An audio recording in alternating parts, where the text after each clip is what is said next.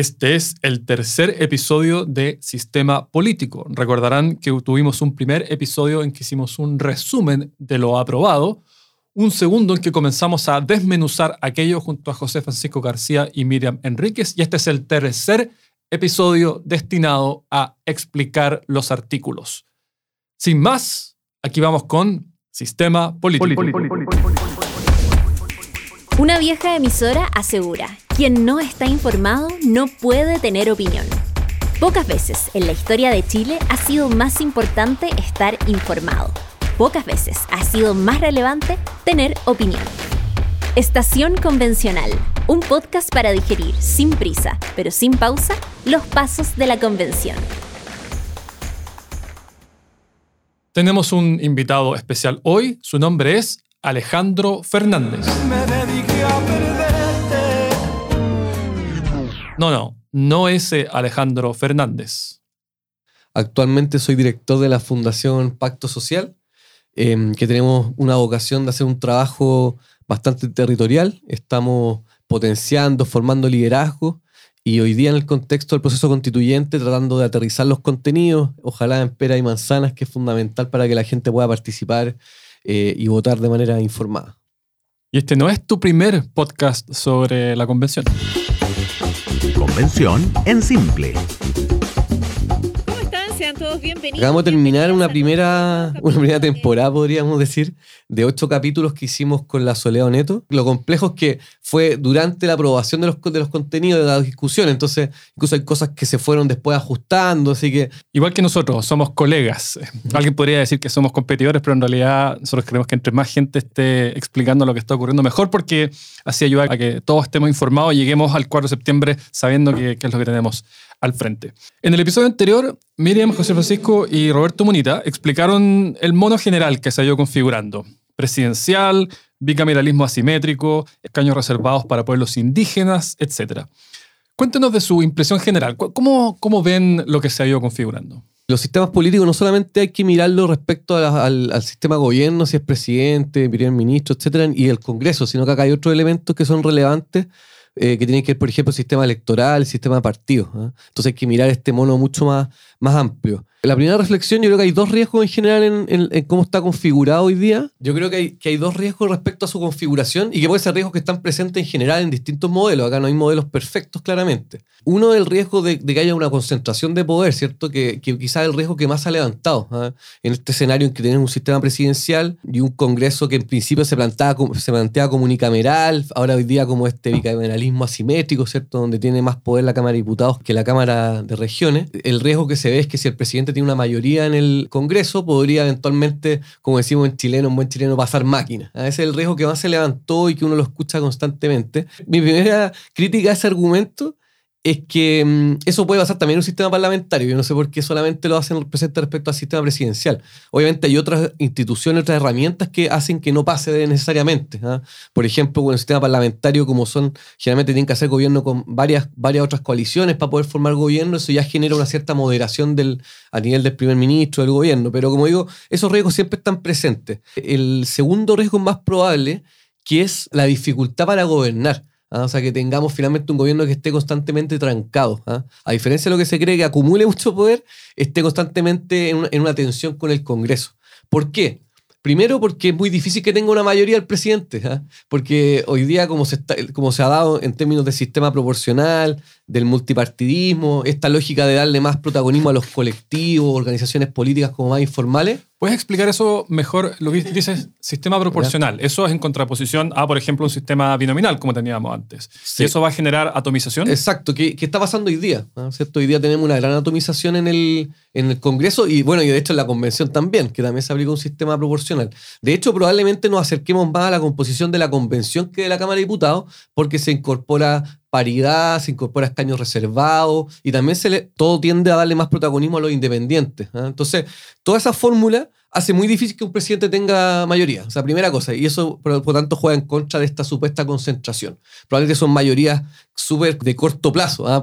mayorías específicas para una ley, etcétera, pero que va a ser como un desafío constante. Entonces, ahí el primer problema para el gobierno, para gobernar. No hay mayorías con que negociar. Otro problema tiene que ver con la iniciativa exclusiva, ¿cierto? Que hoy día existe, el presidente tiene iniciativa exclusiva para presentar leyes, ¿cierto? Por ejemplo, en, materia que roguen gastos, ¿cierto? Cualquier, que básicamente casi todas las leyes más importantes implican gasto para el Estado, ¿cierto? Ahora se establece esta, posibilidad de que, los diputados presenten un proyecto que tenga gasto y durante la tramitación de este proyecto el presidente tiene que, digamos, comillas, ratificarlo. ¿ah? Pero ya hay una presión, pues, o sea, presentaste un proyecto que es súper popular, ¿cierto? Va a aumentar las pensiones y el presidente, después de una semana ya que se está discutiendo, se puede aprobar en la comisión, en el pleno, va a tener que, contra la pared, digamos, aceptar. Entonces, nuevamente, menos poder para el presidente. La urgencia legislativa es lo mismo. Hoy día solamente el presidente tiene la urgencia legislativa, se le da urgencias legislativas también al Congreso. O sea, la Cámara de Diputados puede ir ellos fijando la agenda de los proyectos de ley. O sea, te fijas que son muchas cosas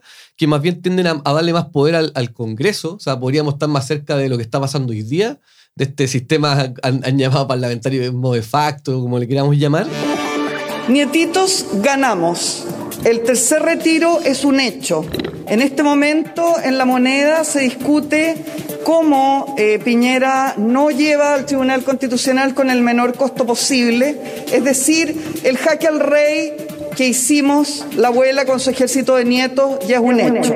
Que hay una concentración en el, en el Ejecutivo y último elemento, todo este tema de las entidades territoriales también termina finalmente quitándole poder al presidente. O sea, que es razonable ese, ese control, ese contrapeso, pero, por ejemplo, para aplicar políticas públicas. O sea, si, si, si cada entidad territorial, las regiones, las comunas, autoridades, eh, autonomías territoriales indígenas tienen su propia autonomía política, administrativa y financiera, la verdad que finalmente la posibilidad de que el presidente pueda aplicar políticas públicas de carácter nacional va a ser súper complejo. ¿ah? Entonces, yo la verdad que el entramado lo veo muy enredado y por lo tanto creo que más que parecer, parecernos al chavismo que muchas veces se dice como vamos a terminar como Venezuela, yo creo que esto se acerca más como a lo peruano, digamos, a un modelo que sea que no funcione, que sea ineficaz y que al final tengamos, como digo, una tensión constante entre el Congreso y el, y el presidente. Cinco días después de asumir la presidencia de Perú, Manuel Merino renunció el domingo en un mensaje por televisión. Que presento mi renuncia irrevocable del cargo de presidente de la República. ¿Qué te parece el reemplazo del Senado por una Cámara de las Regiones y cuál, cuál es el argumento? Que muestra mucho el ánimo refundacional. A él cambiado el, nombre inmediatamente. Y de hecho hay una intencionalidad política también, porque con eso obviamente tienes que llamar a elecciones para un nuevo, digamos, nuevo representante, porque no es lo mismo, a diferencia de la Cámara de Diputados, que uno podría decir si se mantiene independiente que cambie las atribuciones, no digas por qué llamar nuevamente a elecciones. Entonces yo creo que hay primero una intencionalidad política. Creo que hay un problema importante que es el cambio del periodo de duración del cargo, porque la gracia justamente de este Senado, que dure ocho años en el cargo, es que eso permite que puedan discutir las, cosas de forma más reposada, que no estén pensando siempre en lógica electoral, ¿cierto? Versus la Cámara de Diputados que están constantemente en campaña, esa es la verdad, están electos y uno habla con el diputado al año siguiente y lo que está más preocupado es de su distrito, de cómo configurar la campaña para la reelección. Entonces se genera ese vicio. Yo sí creo que un elemento positivo es que el Senado debiera tener una lógica territorial. de hecho, esa es, la, esa es la gracia. Así, de hecho, se pensó en el sistema presidencial. Tú tienes una Cámara de Representantes que tiene que ver con la proporción de la población, ¿cierto? Y el Senado el que hace que los estados en Estados Unidos tengan una representación, digamos, similar. Y acá lo que pasa en la realidad es que los senadores eran figuras nacionales, de hecho la mayoría de los senadores, o no sé si la mayoría, pero gran parte eran figuras eh, de santiaguinas, digamos. La pretensión de representación regional, la verdad que era bastante como una ilusión, la verdad. O sea, al final, no sé, tenía Alejandro Guillé, que, que no tengo idea, puede que sea Antofagasta nacido, digamos, no tengo idea, pero el gallo estaba metido acá, o lo mismo Felipe Casa en el sur, o sea, no son representantes realmente de la región y de hecho se da una cuestión bien absurda eh, y que alguna estrategia de investigarlo no llega a la respuesta, de que solamente el requisito de, residir en el, en, el, distrito, digamos, en la región, se le aplica a los diputados y no a los senadores. Partimos con una Cámara de Regiones que no tenía, tenía muy pocas atribuciones, se le quitaban tanto a nivel legislativo como el nombramiento de autoridades o las acusaciones constitucionales, pero lo que, está, lo que quedó finalmente plasmado me parece que genera un, un bicameralismo asimétrico bastante más razonable. O sea, creo que se le dieron muchas más atribuciones legislativas, por ejemplo. Lo que sí tiendo a pensar que pasaría que habría mucho conflicto, mucha controversia constantemente, porque probablemente la Cámara de Diputados va, va a querer hacer muchas normas sin que pasen por la Cámara de Regiones para asegurarse que salga como ellos quieren. Y la Cámara de Regiones va a estar pidiendo que pasen para allá. Y como quedaron redactadas muchas normas, por ejemplo, se habla de leyes que tengan que ver con la implementación del derecho a la salud, de implementación de la educación. Ya ese concepto de la implementación no está claro hasta dónde llega. Hay temas que quedan excluidos totalmente como las pensiones, seguridad social no queda como parte de las temáticas que podrían ver. Y sobre todo hay una norma que habla de cosas que tengan, no me acuerdo exactamente cómo lo define, pero que normas que puedan involucrar gastos directamente para las entidades territoriales. Y ahí, ¿cuál es el incentivo que genera? Bien perverso, creo. Es que la Cámara de Diputados lo que haga sean normas que ojalá tengan la menos vinculación con lo territorial. En el fondo, vaya a tratar de hacer normas que tengan todas relaciones con el poder central y no entregarle recursos a las regiones ni implementación, porque cada vez que lo hagan van a caer sus normas en, en la Cámara de Regiones. Entonces, en vez de fortalecer las regiones, creo que la forma que se, que se configuró, si bien puede tener una buena intención, creo que puede generar el efecto absolutamente adverso. O sea, que no les des atribuciones a las regiones, que no les des recursos y que las políticas las hagan mucho más centralizadas. Eso sería para evitar dilatar la tramitación y para evitar el riesgo de que sea Sí. rechazada. Exactamente, para que te modifiquen el proyecto o que termine una comisión mixta. La intención original siempre fue que la comisión mixta finalmente primara la voluntad de la Cámara de Diputados. ¿Ya? Y eso también era un gallito y que, y que le daba mucho más poder, obviamente, a la Cámara de Diputados. Eso también se eliminó, no quedó zanjado, quedó en la misma eh, condición que hoy día. Por lo tanto, van a tener que ponerse de acuerdo las dos cámaras en esos temas y si no se ponen de acuerdo, directamente no se aprueban esas, esas normas. Claudia Sarmiento, usted ya la conoce, nos ha acompañado antes. Claudia, ¿qué te parece esta figura general del sistema político? me parece que un buen punto de partida es tener presente el diagnóstico que determina el cambio constitucional. Una de las críticas que se formulaba al sistema político tenía que ver con la capacidad de este de efectivamente representar la diversidad de miradas, de identidades que tenía el pueblo, la comunidad política en Chile y que en el fondo teníamos una clase política que estaba blindada frente a esas necesidades o frente a esa realidad. Y por otra, teníamos una eh, permanente tensión con el sistema presidencialismo y, los incentivos que se generaban para que el poder legislativo tomara distancia de la figura del presidente o de la presidenta y que eso impidiera que hubiese gobernabilidad dentro del sistema político. Adicionalmente, y como una crítica conexa a eso, se identificaba en la tramitación legislativa un proceso en extremo lento. Es muy evidente que la vocación de incorporar la paridad, la plurinacionalidad, el tener una vocación de zanjar, de avanzar en la corrección de eh, lo que se identifica como injusticias históricas para colectivos históricamente discriminados, está presente y eso también permea el sistema político. Escaño reservado a indígenas. Escaños reservados es sin duda el mejor ejemplo y en general el, el tremendo desafío que supone la plurinacionalidad camina dentro de ese diagnóstico. La pregunta era entonces, ¿cómo, eh, ¿cuál es el sistema político que nos permite avanzar hacia mayores grados de gobernabilidad y de eficacia al mismo tiempo? Que son dos cuestiones que no necesariamente caminan juntas. Lo que nosotros teníamos antes era un sistema presidencial muy reforzado. Y en el seno de la Convención Constitucional y en particular en la Comisión de eh, Sistema Político, una discusión en la que algunas convenciones decían, bueno, ¿por qué no transitamos hacia un sistema parlamentario? ¿Por qué no transitamos hacia un sistema semipresidencial? Y hubo diferentes argumentos y posiciones para justificar aquella decisión. Pero finalmente prima, si ustedes quieren, el peso de la historia, a mi juicio, y se opta por mantener un sistema presidencial. Es decir, tenemos una figura de jefe de Estado y una figura de jefe de gobierno que se mantienen una misma persona, que tiene elección directa por parte de la ciudadanía y que cumple un rol de colegislador con este Congreso que sufre modificaciones en, en la forma en la cual se compone y la, la distribución funcional dentro de lo que se mantiene en un modelo bicameral, pero que se califica como asimétrico.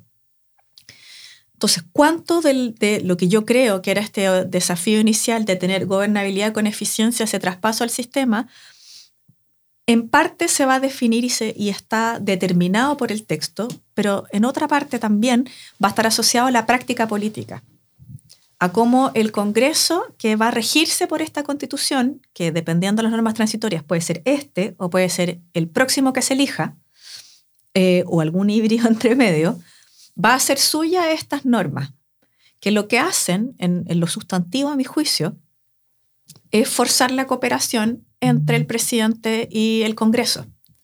En el sistema que nosotros tenemos a propósito de la Constitución Política de 1980, las normas más relevantes son de iniciativa exclusiva del presidente y posiblemente aquello que determina eh, su mayor su mayor poder al respecto es la iniciativa exclusiva económica, ¿no? En el modelo, y además el sistema de urgencia, en el modelo que se nos propone, el presidente también es un órgano colegislador, pero la iniciativa, es decir, el, el empezar a discutir una materia que tiene un impacto económico, ya no es solo privativo del presidente, pero continúa requiriendo al presidente. Y recae en él o ella el mantener la regla de responsabilidad fiscal si se quiere y retiene ese control. Si no hay conformidad del presidente o la presidenta, no avanza la legislación, pero sí se le permite al Parlamento presentarlo. Y también la regla de la, de la urgencia se modifica. En este minuto el presidente define qué temas se conversan y a qué ritmo. Y eso también se modifica. Ambos elementos permiten y van a forzar necesariamente un diálogo entre el presidente o presidenta y el Congreso. Este rasgo presidencialismo, del presidencialismo duro que tiene que ver con, la iniciativa económica se mantiene en buena medida en la figura del presidente y también está súper atado con la ley de presupuesto. O sea, ninguna política pública en este país se ejerce ni se va a poder ejercer sin que esté asociada a una partida presupuestaria y eso no se modifica sustancialmente en la constitución que se propone. La Cámara de Diputados y Diputadas es aquella que va a representar, si ustedes quieren, eh, proporcionalmente la cantidad de población que existe por territorio. Entonces, razonablemente va a haber más diputados y diputadas eh, si una ciudad es muy grande como en Santiago y va a haber menos diputados y diputadas en una ciudad como eh, Punta Arenas. Esta asamblea, si se quiere, es la que es más representativa en estricto rigor de la población y por tanto del peso político específico que puede tener eh, esa población asociada a determinados territorios. Y se reconoce y se establece esta Cámara de las Regiones, que es la que viene a reemplazar el Senado, que va a conocer lo más relevante o lo que determina su condición de asimétrica, es que concurre a la formación de leyes como una Cámara revisora, no en todos y cada uno de los proyectos de ley, sino en algunos calificados por la Constitución. Lo que nosotros tenemos ahora es un sistema totalmente simétrico en que las cámaras son espejos. Por tanto, ambas son, en el caso de la Cámara de Diputados, súper proporcionales, en el caso de la Cámara de Senadores o Senadoras, bastante menos proporcional, pero de todas maneras más proporcional, menos representativo de los territorios en ese sentido. Y lo que nosotros tenemos acá es un trámite, vamos a tener un trámite en el cual se concentra mucha actividad en la Cámara de Diputados, algunas, algunas materias va a conocerlas el, el Senado y otras no. Con las últimas discusiones y modificaciones que hubo, yo diría que la mayoría de las cosas realmente relevantes va a conocerla de todas maneras la Cámara de Regiones, porque las iniciativas que tienen que ver con, que irrogan gasto, que discúlpenme, son casi todas, igual van a terminar pasando por la Cámara de las Regiones pero es un trámite que busca simplificarse. Ahora, como esto tiene mucho que ver con la práctica política, por ejemplo, la forma en la que se tramitan las leyes ahora tiene mucho que ver con las leyes de la Cámara y el Senado y también con sus reglamentos. La forma en la que se organizan las comisiones, cuando se genera una discusión en general, cuando se genera una discusión en particular. Entonces, si el trámite se simplifica en extenso, en extremo, digamos, puede generarse el riesgo de que no cumplamos con la idea superaristotélica de depurar la ley de la pasión. Pero al mismo tiempo, si continuamos haciendo esto de una itinerancia que va y vuelve y que no avanza, la idea o el objetivo de la eficacia tampoco se va a satisfacer. No me parece que el diseño a priori sea uno que vaya a provocar un mayor grado de, grado de estabilidad. No comparto el diagnóstico de que esto se peruaniza. Tampoco comparto el diagnóstico de que esto vaya a aumentar la brecha entre el presidente y la Cámara. Creo que más que la brecha que tenemos ahora no, no, no, no, lo veo posible, precisamente porque van a tener que dialogar en una relación distinta a la que hay ahora. Lo que a mi juicio va a suponer realmente un cambio determinante, que yo no tengo certeza cómo se va a dar, es autonomías territoriales. Eso necesariamente va a determinar una desconcentración del poder local. Estoy expectante a ver cómo eso funciona. Si uno lo compara, por ejemplo, con el proceso de los gobernadores, ha sido bastante más lento de lo que yo me habría imaginado que podría ser, ¿no? La transferencia de competencias, la claridad sobre cuál, qué va a ser uno u otro, cuál, cuánta autonomía tienen los gobernadores. Entonces, creo que ese elemento puede ser el que nos genere más incertezas que necesariamente este cambio en la Cámara. Yo comparto en parte el diagnóstico respecto a la fragmentación del sistema político. Creo que es necesario poner una barrera de entrada para los partidos políticos y ciertas votaciones mínimas para integrar el poder, compartiendo la necesidad de que el sistema se mantenga proporcionado y que, y que converja la pluralidad de fuerzas políticas en los órganos de representación popular, pero con ciertos pisos. Y enhorabuena, la convención dejó fuera la homologación entre partidos políticos y, grupos de independientes. Esa es una particularidad de esta elección de la Convención Constitucional que no debería replicarse en, en, otras, en otras elecciones. Si yo fuera diputado, sería un tipo bien intencionado bueno, casi la totalidad de los países exitosos son parlamentarios. El único ejemplo claro de presidencialismo es Estados Unidos. Algunos dirán, bueno, está Corea del Sur, está Francia, pero esos países también tienen elementos eh, parlamentaristas. Entonces, pareciera que la rueda ya, la inventaron. ¿Por qué, no, ¿Por qué no seguimos simplemente ese camino? A mí me gustan mucho los sistemas parlamentarios y yo habría preferido que la convención dijera eh, ya, eh, juguémosla por un sistema parlamentario, pero yo creo que eso sí que habría sido súper eh, contracultural. Asumo mi posición manifiestamente minoritaria. Porque en los sistemas parlamentarios, el jefe de gobierno, que es la cara visible, no le eligen directamente las personas. En este caso, habría sido un modelo en el que probablemente eso lo habría escogido la Cámara de Diputados, ¿no? Tengo, me asiste la convicción de que si nosotros le decimos a la ciudadanía, sabe que usted no va a poder escoger más al presidente o presidenta de la República, esa era una propuesta destinada al fracaso, porque es parte de nuestra tradición política el escoger a la figura del presidente o de la presidenta. Demasiado traumático un cambio tan profundo. Yo creo que no habría sido ni compartido ni entendido yo comparto mucho ese punto. ¿ah? Yo creo, de, hecho, para mí, por lo menos, el que hace más, más peso. De hecho, Arturo Fonten, que, es, que era un defensor del sistema parlamentario, eh, escribió hace un tiempo, hace no tanto tiempo, un libro en que, en que finalmente se, se cambió de lado, ¿cierto? Ahora está por el presidencialismo, aunque él siempre muy abierto, él, mismo reconoce que, que, es un tema muy complejo y súper abierto para la discusión. ¿ah? Hay un cierto riesgo de ingobernabilidad y en ciertas situaciones hay un cierto riesgo de falta de contrapeso al.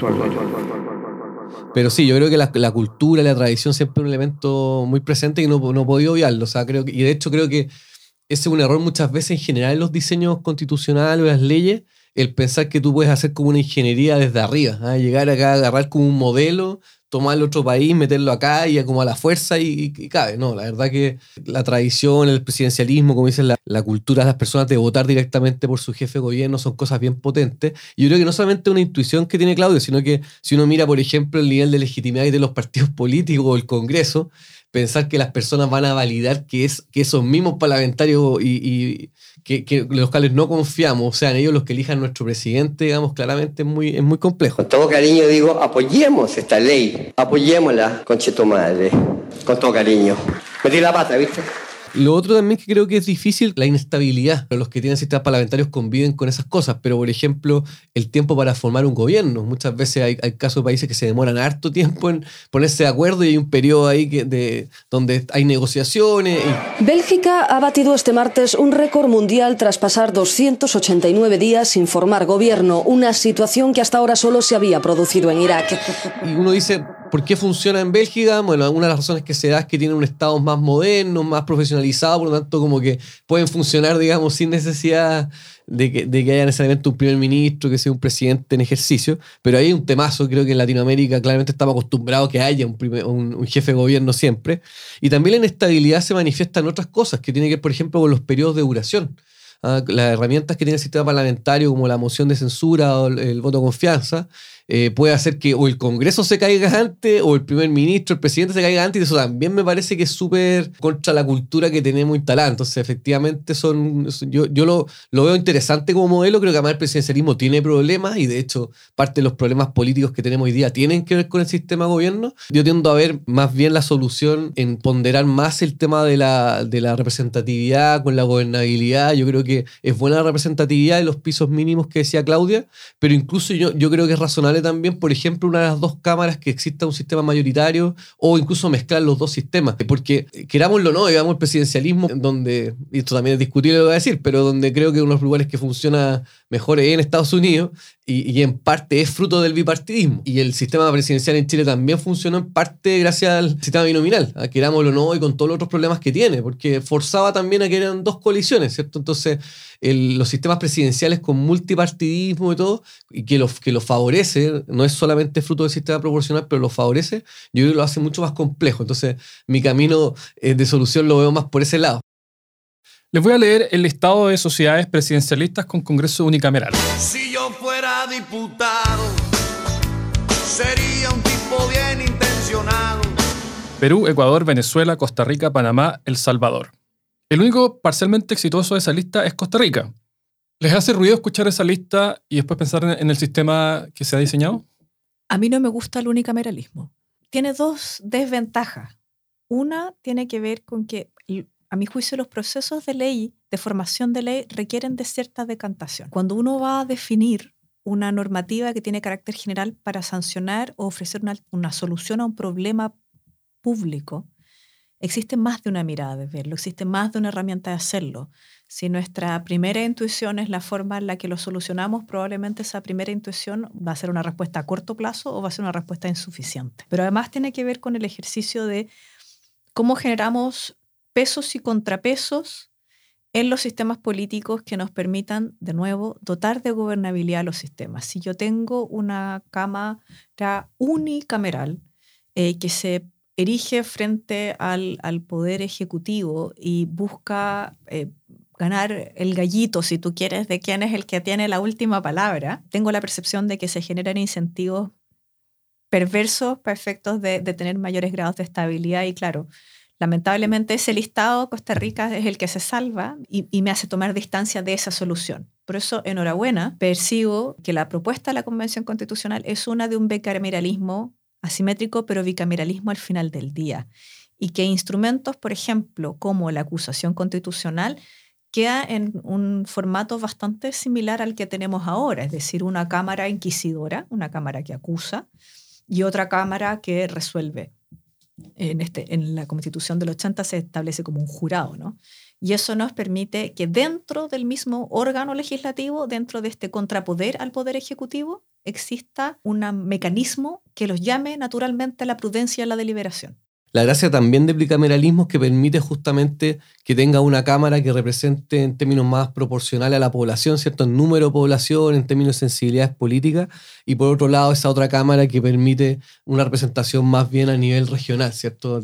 Y los equipara. Entonces creo que eso, eso no se puede lograr claramente en unicameralismo. De hecho, la parte de las contradicciones que tenían cuando proponían ese sistema era como, ya, y quería darle fuerza a las regiones, no, no, no podéis combinar todo en la misma Cámara el nombramiento, la mayoría de los nombramientos hoy día eh, quedan en manos del Senado, ¿cierto? Y esto primero quería llevárselo todos los diputados, después llegaron al acuerdo de que, que haya un congreso pleno para tomar estas definiciones, eh, lo cual me pareció una salida muy hábil porque finalmente la Cámara de las Regiones claramente va a tener menos integrantes, en la Cámara de Diputados va a ser mucho más grande, por lo tanto van a, igual van a terminar pesando los votos de la Cámara de Diputados, así me pareció una, una salida muy hábil. No me preocupa, respondiendo a tu pregunta, eh, Joaquín, porque efectivamente no es el modelo que, que, quedó establecido y yo creo que eh, reconozco los cambios que se hicieron, como digo, que, finalmente el bicameralismo simétrico quedó bastante más razonable. ¿ah? Efectivamente, al principio era como una cuestión media eh, una Cámara de Regiones sin mucho contenido, digamos, era medio de papel, que fue el primer acuerdo que después se arrepintieron los bicameralistas, digamos, cuando lo leyeron bien pero lo que quedó en términos asimétricos, como digo, eh, quedó mucho más razonable, sin perjuicio de, lo, de las cosas que hice, que, que, señalé antes. De hecho, Claudia quería repetir, hacer esa precisión respecto a las normas que roden gasto, porque dice, cuya ejecución corresponda a las entidades territoriales. ¿ah?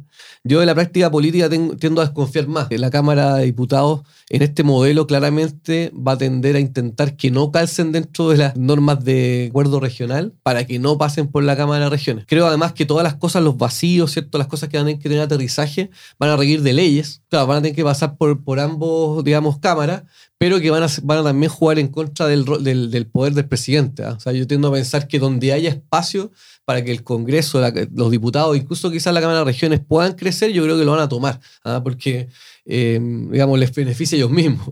y ahí el presidente va a tener poco que hacer. ¿ah? Yo, como digo, soy, soy menos, menos optimista porque además, bajo las reglas incluso actuales, donde hay un presidencialismo supuestamente muy fuerte, igual terminó hoy día el Congreso sin respetar la urgencia. Básicamente ellos ponían, ponen en tabla lo que ellos quieren ver, sin respetar la iniciativa exclusiva, haciendo normas, ¿cierto? Que sabemos que abiertamente no podían hacer y con estas eh, cuchufletas, voy a decir abiertamente, de meterlo como reforma a la Constitución. O sea, eh, yo veo que, la voluntad que se manifestó tiendo a ser mucho más desconfiado de que vayan a respetar, digamos, que se haya generado un equilibrio razonable. ¿ah? Yo, yo, yo, veo mucho más riesgo de una tensión constante. Yo discrepo con ese análisis, porque si bien cambian la distribución de atribuciones entre la Cámara y el Senado, lo que no cambia es la base de votantes de los diputados y diputadas. Y ellos y ellas, para reelegirse, que es algo que les importa, eh, van a poder reelegirse por una vez, tienen que eh, ir a sus distritos y mostrar actos concretos. Y en la medida en la cual no hayan políticas que supongan transferencia de recursos o inversiones en las regiones, ellos no tienen nada que mostrar. Los parlamentarios son, están súper interesados siempre en cómo esto afecta a mi región. Por tanto, no creo que ese elemento en particular sea un desincentivo para tener normas, eh, para, para saltarse esa valla. Es decir, para decir, sabe que esto no irroga gasto regional, por tanto, es una decisión que es única y exclusivamente soberana de la Cámara.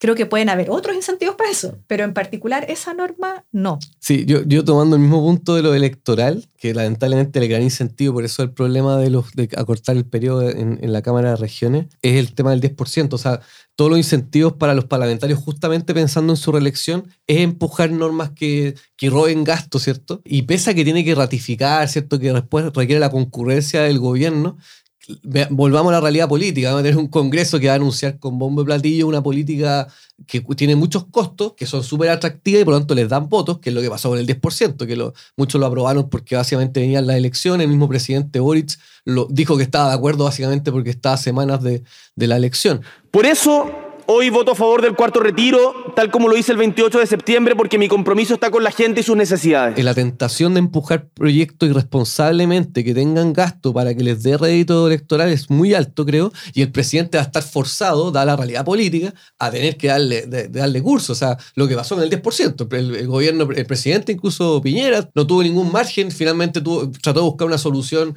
presentando él un proyecto. Entonces, la realidad política va a ser que va a subir la pensión a X monto, la gente los va a aplaudir, van a tener los votos los parlamentarios y después el presidente, cuando ya la cuestión esté tramitada, incluso puede estar aprobada hasta por la comisión y hasta por el pleno, porque dice 15 días después de que, de que estuvo la comisión. En 15 días puede pasar hasta hasta la otra cámara incluso. Eh, recién ahí, quizá el presidente puede, digamos, decir que no, no está de acuerdo, no va con el presupuesto, y la verdad que es, muy tarde. Entonces yo, no, yo esa norma la encuentro de las más graves, de hecho. O sea, creo que parte del éxito del país en términos de estabilidad es quitarle la iniciativa exclusiva al presidente ah. a los proyectos con, que, que, involucren gasto. Creo que de verdad es que de los elementos centrales, incluso más que muchas cosas que se analizan cuando se ve como el, los elementos económicos de, digamos, de la Constitución, ¿cierto? Vamos a hablar del Banco Central, derecho de propiedad, etcétera. Yo creo que de los elementos de verdad fundamentales en la iniciativa exclusiva y haber abierto esa puerta para los parlamentarios, dado lo que han mostrado el último tiempo, yo lo encuentro de un riesgo gigante. Yo creo que una de las peores políticas públicas que han existido en el último tiempo es el retiro del 10%. Yo los invito a no llamarlo del 10%, porque en realidad para mucha gente, para mucha gente fue más que el 10%. Creo que ese nombre minimiza eh, lo que realmente fue el retiro de fondos previsionales. Y fueron varios 10% además. Reformulo. El uso de recursos de las pensiones de vejez para paliar los efectos de la crisis económica asociada al COVID me pareció y me continúa pareciendo una pésima solución. Dicho lo anterior, como todas las cosas, es importante analizarlo en el contexto en el cual se generaron. En el momento de la crisis, se le solicitó al Ejecutivo, que tenía la llave única y exclusiva del uso de gastos fiscales, que tuviera una política más generosa. Cuando eso no se generó y las condiciones económicas estaban empeorando, el Ejecutivo fue superado por este resquicio, si se quiere, que utilizó la Cámara de Diputados y el Senado de utilizar las normas transitorias de la Constitución. Claro reflejo de falta de coordinación. Si tú tienes un Ejecutivo que frente a una situación en extrema, porque contextualicemos, es una situación súper extrema, se resiste a dialogar con el resto del sistema político, terminó siendo superado. Concretamente, además, ese poder ejecutivo es uno que venía muy golpeado desde el estallido social del 2019. La concentración de la iniciativa del poder económico en la figura del presidente de la República no garantizó el que tuviéramos eh, una política adecuada para enfrentar la situación. Y efectivamente se tomó una, una solución que a mi juicio es de suyo populista. ¿Cómo podemos prevenir esta situación? A mi juicio la respuesta no puede estar en continuar haciendo lo mismo. Creo que para prevenir aquello se requiere mejor y mayor coordinación entre el presidente y el poder legislativo. Creo que esta fórmula de la concurrencia presidencial a iniciativas que generan gasto, lo que permite es abrir la discusión y colocarla en el espacio que al menos a mí me parece idóneo, que es la Cámara de Diputados y de Diputadas, porque yo distingo que la Asamblea es un lugar donde, pensando en Rousseau, eh, reside la voluntad general, ahí se generan las normas, ¿no? Por tanto, ¿cómo, ¿cómo prevenir el populismo, pero al mismo tiempo, cómo garantizar la coordinación? me da la mm. sensación de que la fórmula que se propone no es mala. Hay un diagnóstico súper compartido respecto a la falta de coordinación. Gran parte de la crisis del 2019 a diferencia de lo que se dice, ¿ah? que se dice no tiene nada que ver con la constitución, yo creo que sí tiene que ver. Eh, no porque haya sido una demanda ciudadana, que son dos cosas distintas. Evidentemente la demanda de la salud, educación, pensiones, pero sí porque había un problema constitucional en términos de diseño del sistema político. O sea, yo estoy muy de acuerdo en eso. Y, creo, de hecho, volviendo al tema electoral, yo creo que incidió, entre otras cosas, el cambio del sistema electoral. tocamos a pura tecla y no tocamos ninguna más. y generó ese... Entonces evidentemente hay falta de coordinación, partamos de esa base. El problema finalmente es por dónde resolvemos esa falta de coordinación. Tiendo a pensar que es mejor para generar esa coordinación, darle más posibilidad al gobierno de negociar con actores concretos y con pocos actores, y no con 20 colectivos, cada uno con una que se representa a él y a un par de personas más, sino que yo creo que parte del éxito, de hecho, de los gobiernos de la concertación en muchos avances que lograron, por ejemplo, la reforma del lago a la constitución, ¿cierto? El 2005 fue justamente tener eh, pocos actores con los cuales negociar y me parece que eso es positivo. Entonces yo por lo menos veo ahí una súper buena forma de coordinación. Y efectivamente el caso del retiro de, de 10% y más, hizo Joaquín, yo creo, claro, que habían distintas fórmulas. Efectivamente fue una fórmula de presión. Eh, ahora se entusiasmaron de más porque creo que el tercero, cuarto, quinto ya no tienen ninguna justificación. Pero creo que hay otras dinámicas políticas sin necesidad de entregar esas atribuciones. Ah, por ejemplo, el Congreso tiene, finalmente el Congreso que le da la llave al, gobierno para aprobar cualquier cosa. Por lo tanto, el, el, el, Congreso basta con que le diga no lo va a aprobar ninguna norma para que el gobierno esté forzado a presentar otro proyecto y a meter más plata. O sea, al final igual tiene un poder súper relevante el Congreso, ya, lo, ya existe. Entonces yo creo que no es un problema de equilibrio de fuerzas, sino más bien ni de atribuciones, sino como digo, más bien de, de cómo ordenas el Congreso para generar espacios reales de negociación y de coordinación. Si yo fuera diputado, sería un tipo bien intencionado. Se garantizan escaños reservados para pueblos indígenas. Y uno de los mecanismos para ser considerados como tales es la autoidentificación. ¿No temen a una disposición de esta naturaleza? No, principalmente porque la definición y la adscripción personal que se genera a un determinado pueblo originario tiene un componente familiar, tiene un arraigo histórico. Y creo que tenemos que ser súper diferentes con las personas. Yo no puedo decirle a una persona, oye, tú tienes eh, un apellido de determinadas características. Te voy a poner acá en este, en, este, en este formulario el registro civil adscribiéndote a este pueblo. No me puedo imaginar que fuera de otra manera. Pero también no le temo por un, motivo que es bastante menos luminoso. Ah, somos una sociedad súper racista. Y para mucha gente, el reconocerse como perteneciente a un pueblo originario está lejos de ser un privilegio. es casi una marca histórica eh, que los coloca en un lugar de subordinación o derechamente que los coloca en un lugar de, de dolor. Todo este ejercicio para mí es un ejercicio de reivindicar esas identidades y creo que es personal y es político, pero no me imagino que pueda ser de otra manera. Yo, yo sí creo que, que es razonable cambiar un poco la forma de identificarse un pueblo originario, porque, eh, y aquí es una crítica un poco más profunda respecto a la forma de comprender el, el tema eh, de los pueblos originarios en Chile, es que la gran parte de los chilenos tenemos sangre eh, de pueblo originario, ¿ah? y eso de hecho nos distingue de Canadá, Nueva Zelanda en general. O sea, yo creo que ahí hay un, hay un tema súper de fondo. Alejandro citó un estudio genético publicado en Nature en 2015, pero no recordaba las cifras exactas. Los chilenos tienen en promedio un 54% de genes europeos, un 43,4% de genes americanos y un 2,6% de genes africanos. Hay otros estudios que arrojan cifras similares. Me parece rara esta dinámica en que, por un lado, se les da autogobierno, autonomías territoriales indígenas, eh, sistemas de justicia, una lógica muy como propia, y a la vez se le garantiza escaño básicamente no solamente en el Congreso, porque hay una norma que hace mucho más amplia que habla de, garantizar participación en las distintas instituciones, órganos, estructuras del Estado. Entonces, me parece como raro esta, esta mezcla, me parece que tiene más lógica de la segunda parte, que si bien puede ser más radical y generar incluso eh, molestia y crítica, me parece que tiene más sentido en términos de inclusión justamente, versus esta otra lógica de territorios con sus propias reglas. ¿ah? Pero las dos cosas al menos no me parece de nuevamente parece un poco como incoherente, poco contradictorio eh, eh, atender tanto al autogobierno y a la vez eh, tengan alta participación en los órganos nacionales, sin que no digo que lo excluyas, pero le estás garantizando el, cubo. Y el último punto también, que tiene que ver con la cantidad de naciones que se reconocen. Yo también creo que ese es un súper tema. O sea, es distinto lo que uno puede pensar respecto a los Rapanui, por ejemplo, que tienen una lengua, territorio, incluso racialmente, ¿cierto? Son muy distintos, versus otros pueblos que tienen una representación muy chica, que territorialmente no tienen, de hecho, no están eh, establecidos en territorio específico, eh, y por lo tanto yo creo que incluso la discusión sobre, sobre la nacionalidad y la plurinacionalidad es un tema que requería un debate mucho más grande que lo que se está haciendo en la convención. Si yo fuera diputado, sería un el presidente puede optar a una reelección. ¿Hay mecanismos efectivos para evitar que descuide la administración durante el periodo de campaña? ¿O quizás debemos entenderlo simplemente como un costo a cambio de continuidad? Desde luego, en muchos países funciona así y en muchos casos no hay mayor problema. Yo creo que claramente la medida que exista un sistema político, justamente que hayan buenos contrapesos, en el caso del Congreso, también los otros órganos autónomos como la Contraloría, ¿cierto?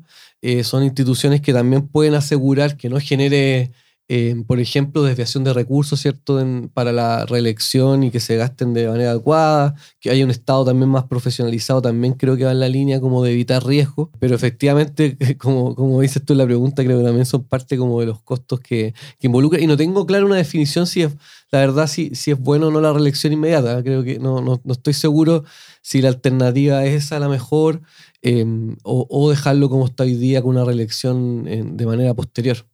O sea, uno le, le preguntara hoy día a Boric o a Cast y te van a decir, o sea, yo tuve dos meses casi sin dormir haciendo campaña y, y, aquí va a haber que conciliar eso con nada más y nada menos que ser presidente de la República. En este caso, yo no habría escogido esto. A mí no me gusta la posibilidad de reelección.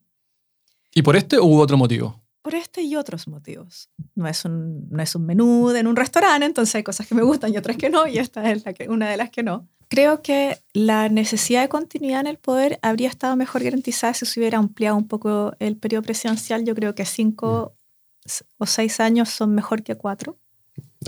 Cinco me habría gustado mucho. Suena hasta lindo, un lustro, ¿no? Francia. Como en Francia. Y lo habría preferido porque creo que existen ciertos incentivos perversos hacia el final de los gobiernos de eh, aumentar el gasto fiscal o de potenciar ciertas zonas donde hay bajas en, no sé, la, la, última votación del presidente o la presidenta, que está en este limbo de ser presidente y al mismo tiempo ser candidato o candidata. Lo cierto es que este sigue siendo un sistema presidencial donde el presidente va a continuar escogiendo a todos sus ministros, donde va a continuar escogiendo un montón de, de autoridades y va a continuar teniendo el control de la agenda económica. Entonces, mi percepción es que es difícil, no imposible, pero que se hace más difícil una competencia con un candidato que no está en esa misma posición. Entonces, en todos los diseños institucionales uno hace elecciones y en este evidentemente se privilegia la estabilidad de determinadas coaliciones o proyectos políticos. Y eso puede estar muy bien.